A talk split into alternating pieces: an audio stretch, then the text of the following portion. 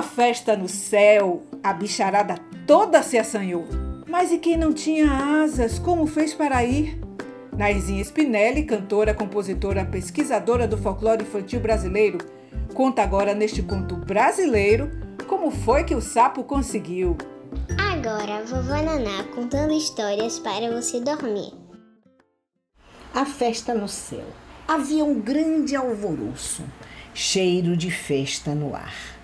Nas margens da lagoa, da grande lagoa, estavam todos os passarinhos que se banhavam nas águas e expunham-se ao sol e penteavam-se, alisando com o bico as penas, até as verem ordenadas umas sobre as outras, sem o menor desalinho. Por que tantos preparativos matutava o sapo cururu enquanto se banhava? Alguma coisa está acontecendo para esse povo que não toma banho todo dia está nessa faxina. Será afinal que resolveram sair, seguir o meu exemplo? Que nada, disse a garça, de perto porque ouvia o sapo resmungando. Estamos nos preparando para uma festa no céu.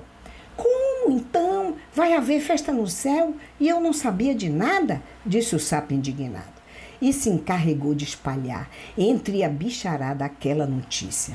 Dizia também que era convidado e que representaria a todos. Imagine, Lava o sapo. Tão pesadão foi convidado. É de estranhar, dizia a raposa. Quem tem boca fala o que quer. O macaco despeitado desacreditou, só quero ver o sapo voar, e tratou de espalhar notícia de árvore em árvore contando as intenções festeiras do sapo. Era de fazer rir a cara dos pássaros ao serem informados disso. Sabe, piou o sabiá, Talvez ele saiba voar e ninguém sabe disso.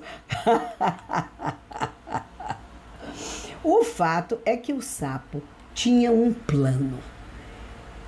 Ele se preparou para ir para a festa. Visitou o urubu na festa do, na véspera do grande baile e depois de uma conversa despediu-se dizendo: "Compadre urubu, eu vou andando.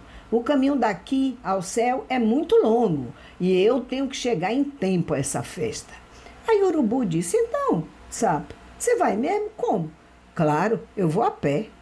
Aproveitando a distração do dono da casa, o sapo se esgueirou até o quarto do urubu e se escondeu dentro de sua viola.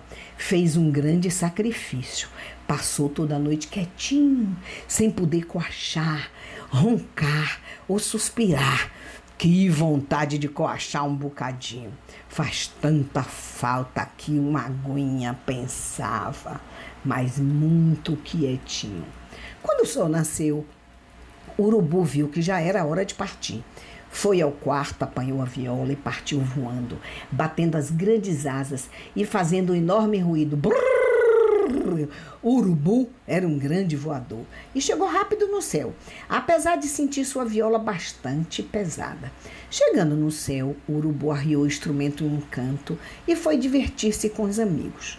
O sapo aproveitou a situação, saltou fora, todo satisfeito, dando formidáveis saltos, que bem traduziam todo o contentamento de ver aquele plano seu dando certo. Quem quiser que pense que eu sou bobo, ria ele. A festa foi ficando animada. O maior desfile de aves, com suas penas coloridas, suas plumas, seus bicos polidos, seus cantos sonoros, era uma animação só. A essa altura, ninguém pensava ou se dava conta do batráquio. Esse, solto naquelas alturas, não cabia em si de contentamento. Pelo meio da festa, o sapo julgou-se prudente colocar de novo dentro da viola, pois não sabia a hora que o urubu partiria de volta para a terra. Era melhor ser precavido, já que poderia regressar pelo mesmo jeito que viera. Procurou a viola, aconchegou-se dentro do seu bojo. Pelo amanhecer, quando o céu começou a receber os primeiros raios do sol, os pássaros deram-se por satisfeitos e um a um foram tomando seus destinos. O urubu apanhou a viola, botou-se no espaço abaixo. Brrr! No meio do caminho, porém, quando fez uma curva fechada, o sapo desacomodou-se e mudou de um lado para o outro, A árvore sentiu alguma coisa diferente dentro do seu instrumento. Parou numa nuvem e olhou. Ah! É assim que você vai para a festa do céu, seu atrevido.